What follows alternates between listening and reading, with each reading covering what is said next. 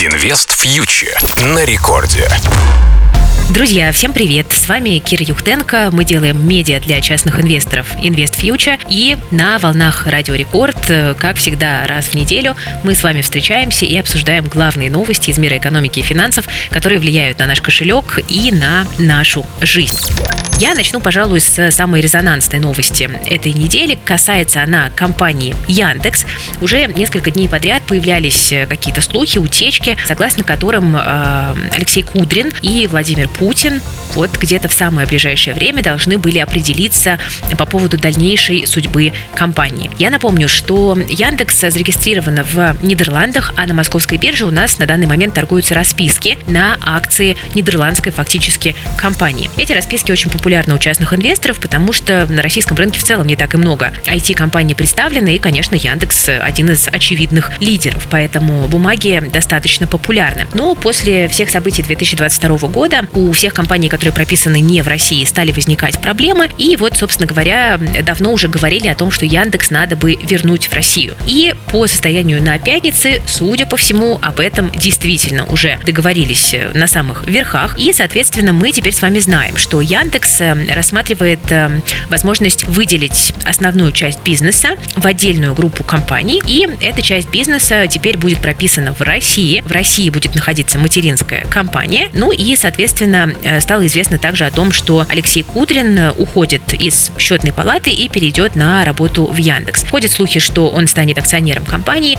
Также ходят слухи о том, что Владимир Потанин также получит долю в компании. Это, конечно, очень интересно, потому что не так давно Яндекс и Тинькофф э, обсуждали возможность слияния, да, но вот теперь получается, что и Тинькофф, и Яндекс уходят под структуры Потанина. Что здесь интересно? Интересно то, что, соответственно, вот эта Россия российская материнская компания будет Яндексом, и под ней будет находиться большая часть бизнесов. Но маленькая часть остается за рубежом. Э, говорят, что она может быть прописана в Израиле. На эту маленькую часть приходится направление беспилотных автомобилей, и контролировать ее будет Аркадий Волош, человек, который стоял у истоков Яндекса. То есть от российского бизнеса он отделяется, концентрируется на развитии беспилотников и, соответственно, переезжает э, в другую юрисдикцию. Фактически мы видим, что Аркадий Волош не пошел, допустим, на такую как бы открытую открытую, открытый конфликт, э, как Олег Тиньков, и делает, ну, в общем-то, что-то подобное, но более дипломатично.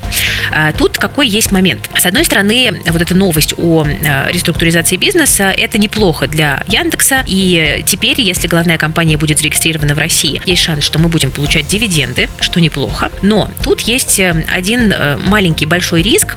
Мы не очень понимаем, вот те люди, которые сейчас держат расписки Яндекса, они станут акционерами какого бизнеса? Российского или иностранного? потому что вообще-то 95% всех своих доходов Яндекс получает именно в России. И как вообще будет этот обмен активами, акциями происходить, пока совершенно непонятно. И будет ли, в принципе, такой обмен, тоже не очень ясно. Да, то есть тут есть риск того, что вот эта российская часть Яндекса может просто выбрать э, непубличный статус, и тогда как бы не очень понятно, э, насколько довольными останутся текущие акционеры. Ну, кстати, очень похожая ситуация на этой неделе происходила у компании Vion, которой принадлежит э, бренд Билайн. Там акции взлетели на 40% в моменте, ну, вернее, расписки на акции бермудской компании Вион. А, но при этом не очень понятно. Там все уже поделили прибыли, дивиденды Вимпелкома, но э, не очень-то понятно, собственно, как конкретно компания будет реструктуризирована. Здесь есть некоторые вопросы. Очень надеемся, что миноритарных акционеров не обидит.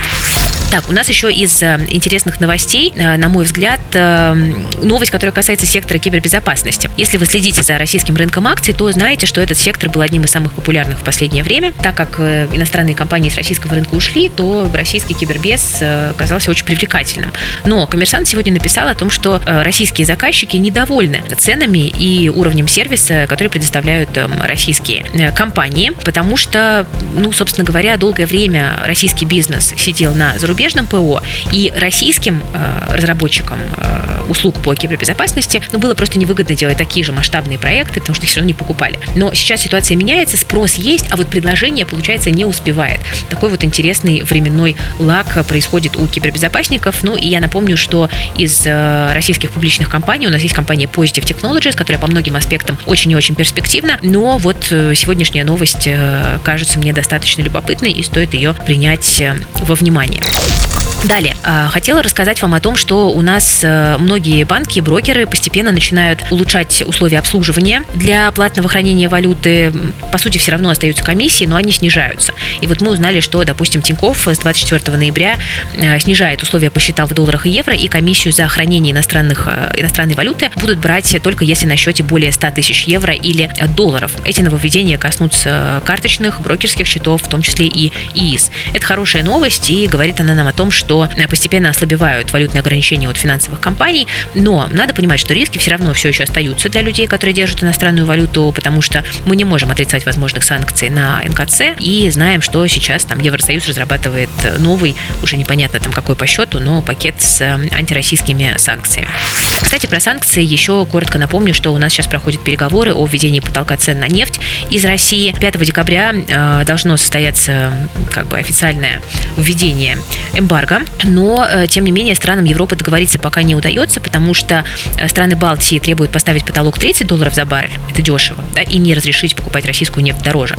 Но другие страны согласны на потолок 65-70 долларов, а это вообще фактически не потолок, это очень даже хорошая цена для России. Ну и вот пока договориться не получается, и это говорит о том, что, возможно, все-таки нефтяной эмбарго не будет таким жестким и не сильно ударит по российским нефтяным компаниям. Но мы будем очень внимательно следить за этими новостями. Э, потому что, конечно, это будет влиять на всю российскую экономику и на весь российский рынок, потому что по-прежнему он очень сильно зависит от компаний сырьевого сектора. Ну что ж, друзья, на этом сегодня, пожалуй, мы закончим. Надеюсь, что было интересно. Я с вами прощаюсь и до новых встреч через неделю на волнах Радио Рекорд. С вами была Кира Юхтенко, сооснователь проекта для частных инвесторов Invest Future. И также напомню, что у нас есть образовательная платформа ИФ Плюс, где мы помогаем людям прокачать свои навыки управления финансами. Всем пока и до новых встреч. Инвест фьючер на Радио Рекорд.